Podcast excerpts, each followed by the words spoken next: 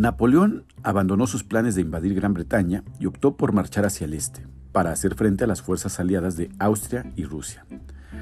Sus tropas, tras una serie de rápidas maniobras, pusieron cerco al grueso del ejército austriaco en la ciudad bávara de Ulm, forzando su rendición en octubre de 1805. El 16 de noviembre volvió a vencer en un reñido enfrentamiento a los aliados en Hollabrunn, en Austria, que habría de ser el preludio de la batalla definitiva que tuvo lugar en Austerlitz, en la actual República Checa, el 2 de diciembre, primer aniversario de su coronación como emperador. El zar Alejandro I de Rusia y el emperador Francisco II de Austria comandaban personalmente sus respectivos ejércitos. A pesar de contar con fuerzas inferiores en número, Napoleón se dirigió, confiado, a los hombres de la Gran Armée. El discurso.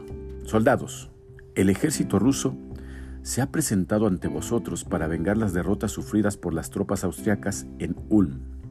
Son los mismos hombres a los que habéis vencido en Hollabrunn y a los que habéis perseguido sin tregua hasta aquí. Las posiciones que ocupan son formidables, aunque mientras marchen maniobrando hacia mi derecha, dejarán su flanco al alcance de vuestras ráfagas. Soldados, yo mismo dirigiré todos vuestros batallones. Me mantendré a distancia del fuego, sí, con vuestro acostumbrado valor. Sembráis el desorden y la confusión en las filas enemigas. Pero si la victoria pareciera en algún momento incierta, veráis a vuestro emperador exponerse a los primeros ataques. La victoria no ha de ser incierta en la presente ocasión. Después de la batalla, soldados, estoy satisfecho de vosotros. En la batalla de Austerlitz habéis justificado todo lo que esperaba de vuestra audacia. Habéis engalanado vuestras águilas con gloria inmortal.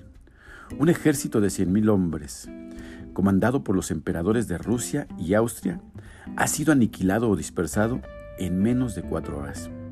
Así, en apenas dos meses, la tercera coalición contra Francia ha resultado derrotada y disuelta. Ahora, la paz no puede estar lejos.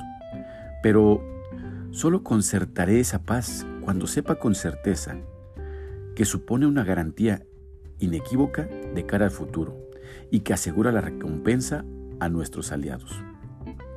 Cuando obtengamos todo lo necesario para salvaguardar la felicidad y la prosperidad de nuestro país, os llevaré de vuelta a Francia. Mi pueblo os recibirá una vez más con entusiasmo. Bastará con que cada uno de vosotros diga, yo estuve en la batalla de Austerlitz, para que todos vuestros conciudadanos exclamen, ahí va un valiente. La victoria de Napoleón fue total, después de debilitar el centro del ejército aliado. Sus tropas cargaron contra las fuerzas que ocupaban las colinas, capturando esa posición.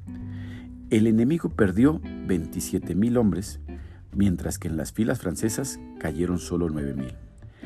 El emperador consideraba que Austerlitz fue su mejor triunfo como general. Discurso de Napoleón en la batalla de Austerlitz.